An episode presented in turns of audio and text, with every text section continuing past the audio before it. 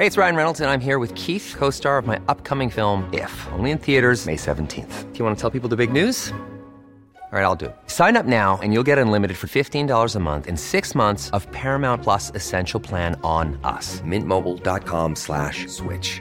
Upfront payment of $45 equivalent to $15 per month. Unlimited over 40 gigabytes per month. Face lower speeds. Videos at 480p. Active Mint customers by 531.24 get six months of Paramount Plus Essential Plan. Auto renews after six months. Offer ends May 31st, 2024. Separate Paramount Plus registration required. Terms and conditions apply if rated PG.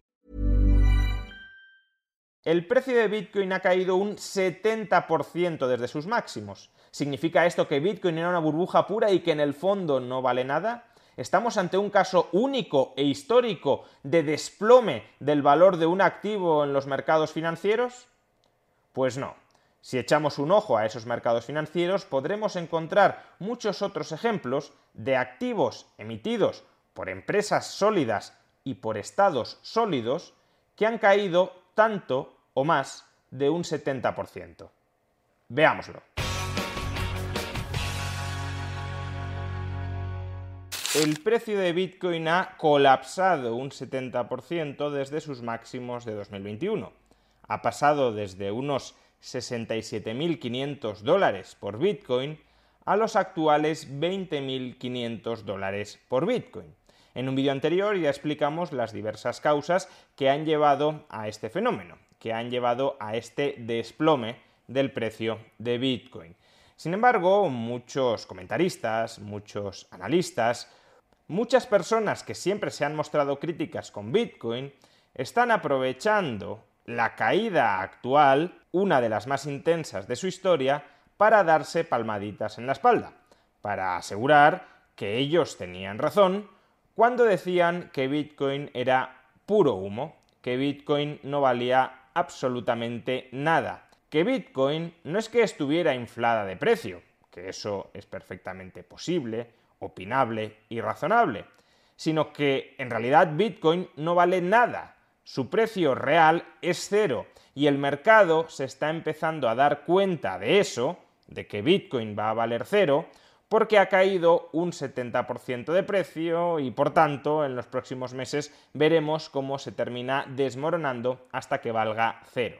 Los mismos, por tanto, que hace unos meses consideraban que el mercado era una entidad irracional, que era incapaz de valorar adecuadamente Bitcoin, ahora nos aseguran que el mercado es un juez perfectamente racional que se ha dado cuenta de las debilidades de Bitcoin y las está introduciendo en su precio. No es posible que de la misma manera que el mercado en el pasado sobrereaccionó, inflando el precio de Bitcoin, ahora esté sobrereaccionando, deprimiéndolo. No, cuando el mercado les lleva a la contraria, el mercado se equivoca. Cuando el mercado les da la razón, el mercado acierta. En todo caso, el argumento de que Bitcoin no vale nada, de que Bitcoin era una burbuja pura, sin ningún valor subyacente, por el mero hecho de que la cotización de Bitcoin haya caído un 70%, es un argumento que no vale demasiado. Y es un argumento que no vale demasiado porque durante el mismo periodo en el que el precio de Bitcoin ha caído un 70%, los índices bursátiles en Estados Unidos han caído más de un 30%. Es más, hay compañías cuyo valor es incuestionable, cuya utilidad es incuestionable, podremos cuestionar el precio de esas compañías, pero no que por debajo de ellas haya algo, hay una estructura que genera valor, que genera servicios útiles para los consumidores. Hay compañías, decía, cuyo valor es incuestionable, que han caído porcentajes similares a los que ha caído Bitcoin. Empecemos por una compañía sobradamente conocida y en muchos casos utilizada por todos, Facebook, o como se llama ahora, Meta. Meta en los últimos meses ha perdido el 60% de su valor. El precio de sus acciones ha pasado de 380 a 150. No es una caída tan intensa como la de Bitcoin, que acumula desde máximos un desplome del 70%, pero se acerca bastante. Si Bitcoin no vale nada por el hecho de haberse depreciado un 70% desde máximos, estamos diciendo que Facebook tampoco vale nada por el hecho de haber caído un 60% desde máximos. Pero también podríamos mencionar el caso de otra muy conocida compañía, Zoom Communication. There's never been a faster or easier way to start your weight loss journey than with PlushCare. PlushCare accepts most insurance plans and gives you online access to board-certified physicians who can prescribe FDA-approved weight loss medications like Wigovi and Zepbound for those who qualify. Take charge of your health and speak with a board-certified physician about a weight loss plan that's right for you. Get started today at plushcare.com slash weight loss. That's plushcare.com slash weight loss. plushcare.com slash weight loss. Quality sleep is essential. That's why the Sleep Number Smart Bed is designed for your ever-evolving sleep needs. Need a bed that's firmer or softer on either side? Helps you sleep at a comfortable temperature? Sleep Number Smart Beds let you individualize your comfort so you sleep better together. JD Power ranks Sleep Number number 1 in customer satisfaction with mattresses purchased in-store. And now, save 50% on the Sleep Number limited edition Smart Bed for a limited time. For JD Power 2023 award information, visit jdpower.com/awards. Only at a Sleep Number store or sleepnumber.com. Hey Dave. Yeah, Randy. Since we founded Bombus, we've always said our socks, underwear, and t-shirts are super soft. Any new ideas? Maybe sublimely soft. Or disgustingly cozy. Wait, what? I got it. Bombus. Absurdly comfortable essentials for yourself and for those facing homelessness. Because one purchased equals one donated. Wow, did we just write an ad? Yes. Bombas. Big comfort for everyone. Go to bombas.com slash ACAST and use code ACAST for 20% off your first purchase. La compañía que nos proporciona servicios de comunicación online a través de la plataforma Zoom, cuya cotización bursátil ha caído un 75% desde máximos. Ha pasado de unos 480 dólares por acción a 115 dólares por acción. O por último también podemos mencionar el conocido caso de Netflix, cuya caída acumulada desde máximos también es del 75%, superior a la experimentada por Bitcoin. Ha pasado de 700 dólares por acción a 180 dólares por acción. ¿Qué estamos diciendo? ¿Que Zoom o que Netflix no valen absolutamente nada? ¿Que su valor intrínseco es cero? ¿Que no proporcionan ningún servicio de utilidad para nadie? Cabrá decir que la estimación que había hecho el mercado sobre el valor presente y futuro que proporcionan estas compañías estaba muy inflado y que ahora se está corrigiendo. Pero de decir que estaba muy inflado a decir que en realidad no valen absolutamente nada, media un trecho gigantesco. Y ese trecho gigantesco es el mismo que media en el caso de Bitcoin. Puede que la cotización de Bitcoin estuviera inflada en su momento, pero que se haya desinflado no implica necesariamente que vaya a caer a cero. Eso dependerá de la utilidad de los servicios que proporcione Bitcoin a sus usuarios. Bien, fijémonos que he escogido tres compañías que no son tres compañías precisamente pequeñas. La capitalización bursátil de Zoom, aún después del desplome de valor del 75% que ha experimentado desde máximos, sigue siendo de 35.000 millones de dólares. La capitalización de Netflix ronda los 80.000 millones de dólares y la de Facebook Meta supera los 400.000 millones de dólares. Son compañías muy grandes que prestan servicios a muchísima gente y que aún así han experimentado desplomes similares a los sufridos por Bitcoin. Evidentemente, si buscáramos empresas más pequeñitas, chicharros bursátiles, podríamos encontrar muchísimos ejemplos de compañías que siguen siendo valiosas, que siguen proporcionando servicios útiles a sus clientes, incluso que siguen siendo rentables y que han experimentado caídas superiores al 70 o al 80%. Pero no nos centremos únicamente en el caso del sector privado, no nos centremos únicamente en el caso de los pasivos de compañías privadas. ¿Qué ha sucedido con el precio de algunos pasivos del sector público, de esos títulos de inversión que supuestamente son sólidos, seguros, libres de riesgo, títulos en los que todo el mundo debería confiar y resguardar su inversión, alejándose de la volatilidad extrema de los mercados financieros alocados en el sector privado?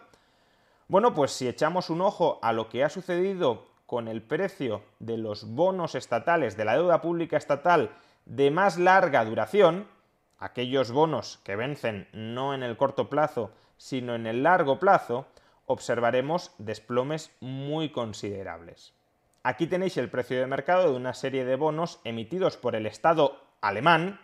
No estoy hablando de un Estado insolvente, no estoy hablando de un Estado poco confiable, sino de un Estado tan sólido como el alemán, una serie de bonos emitidos por el Estado alemán y que vencen en el año 2052. Son bonos que no pagan tipos de interés, bonos que han comprado aquellos que querían tener su capital asegurado en el año 2052. Y sí, en el año 2052 van a recuperar exactamente el mismo dinero, que no necesariamente el mismo poder adquisitivo a tenor de la actual inflación, que le prestaron al Estado alemán. Pero ahora mismo, si quisieran deshacer su posición, si quisieran liquidar el bono en el mercado y recuperar el capital que invirtieron, que le prestaron al Estado alemán, fijémonos que para recuperar ahora y no tener que esperar a 2052 el capital prestado, tendrían que perder un 43% de lo invertido. Pero si en lugar de fijarnos en los bonos públicos, en los bonos estatales que vencen en 30 años, nos fijamos en aquellos que vencen a 100 años vista, sí, sé que es llamativo, sorprendente e impactante que existan bonos que venzan a 100 años vista, no solo que existan, sino que alguien los comprara, pero existen e incluso podría tener en algunos casos algún sentido financiero actuarial, por ejemplo, pueden ser activos que a las compañías de seguros les interese tener en su balance, pues bien, si nos fijamos en los bonos que vencen a 100 años, emitidos en el año 2020 por el Estado austríaco, otro Estado reputado, de solvencia más o menos garantizada, observaremos que la caída que han experimentado en su valor de mercado es del 90%. No del 70% como Bitcoin, sino del 90%. Si quienes compraron esos bonos a 100 años quisieran liquidarlos hoy para recuperar el capital que invirtieron en ellos, perderían el 90% de lo invertido. ¿Significa todo esto que la deuda pública no tiene absolutamente ningún valor, que los estados son absolutamente inútiles, que son una burbuja pura? Bueno, ojalá significara esto, porque eso implicaría que la sociedad está despertando, se está desanestesiando. Pero no, obviamente no significa eso. Los estados siguen teniendo una capacidad fiscal extractiva de recursos de la sociedad que no deberían tener, pero la tienen, y con esa capacidad extractiva pueden pagar la deuda. No es que estos estados hayan dejado de ser solventes, no es que el precio de estos bonos se haya desplomado porque los inversores consideren que estos estados, el estado alemán o el estado austríaco, van abocados a la quiebra. No. La razón por la que el precio de mercado de estos bonos se ha hundido hay que buscarlo en otro factor. Un factor que también permite explicar por qué se ha hundido el precio de las acciones tecnológicas y que también permite explicar por qué se ha hundido el precio de Bitcoin. Y ese factor común es el alza de los tipos de interés. Cuanto más elevados sean los tipos de interés en el mercado, más agresivamente descontamos los flujos de caja futuros esperados. Es decir, menos vale hoy el dinero que esperamos que a través de intereses, dividendos o plusvalías llegue en el futuro. Cuanto más alejado se ubique en el tiempo el dinero que nos promete un determinado activo en forma, repito, de dividendos, intereses o plusvalías, y cuanto más altos sean los tipos de interés a los que descontamos ese dinero alejado en el tiempo, menor será el valor presente, lo que vale hoy, lo que el mercado está dispuesto a pagar por ese dinero futuro esperado.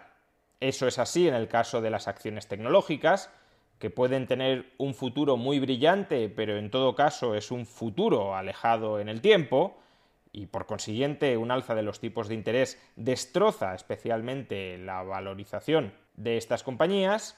Esto es así también en los bonos estatales que tienen los flujos de caja futuros perfectamente garantizados o prácticamente garantizados al 100%. El Estado alemán va a pagar, el Estado austríaco va a pagar, pero va a pagar muy tarde y ese dinero tan futuro, tan alejado en el tiempo, con tipos de interés más altos, hoy vale mucho menos. Cuanto menos, pues en el caso del bono alemán, a 30 años ya lo hemos visto, un descuento del 45%. Y en el caso del bono austríaco a 100 años, un descuento del 90%. Y también eso mismo es lo que probablemente esté ocurriendo con Bitcoin. Los tenedores de Bitcoin eran personas que esperaban rendimientos futuros en forma de plusvalías, es decir, de revalorizaciones de Bitcoin. Rendimientos que no iban a llegar necesariamente en el corto plazo, pero que sí se esperaba que llegaran en el medio, largo o muy largo plazo. Pues bien, aunque esas revalorizaciones puedan llegar en el futuro, que está por ver, simplemente no estoy entrando en ese argumento, quiero aislar la influencia que por sí mismo tiene la subida de los tipos de interés, aunque esas revalorizaciones puedan llegar en el futuro, si los tipos de interés han subido, esas revalorizaciones futuras hoy valen mucho menos. Y de la misma manera que se hunde el precio de las acciones tecnológicas o de la misma manera que se hunde el precio de los bonos estatales a largo plazo, también, por ese mismo argumento, se puede hundir hoy el precio de Bitcoin. Por eso no tiene ningún sentido, o ningún sentido honesto, utilizar el argumento de que Bitcoin ha caído un 70% desde máximos para llegar a la conclusión de que el valor intrínseco de Bitcoin es cero. Quizá uno pueda defender con buenos argumentos, tengo mis dudas, pero quizá uno pueda defender con buenos argumentos que el valor intrínseco, el valor fundamental de Bitcoin es cero. Es decir, que es una burbuja pura y que terminará por no valer nada.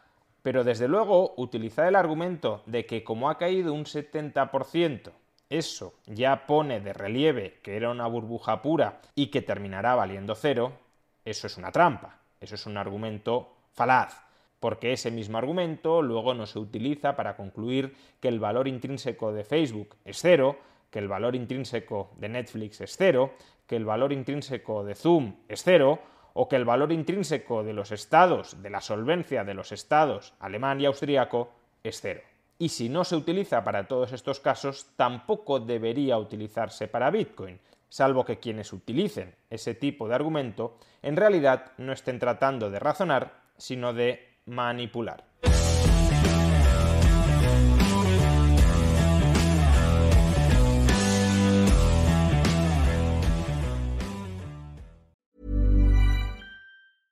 Ever catch yourself eating the same flavorless dinner three days in a row? Dreaming of something better? Well, HelloFresh is your guilt-free dream come true, baby. It's me, Kiki Palmer. Let's wake up those taste buds with hot, juicy pecan-crusted chicken or garlic butter shrimp scampi. Mm. Hello Fresh. Stop dreaming of all the delicious possibilities and dig in at HelloFresh.com. Let's get this dinner party started.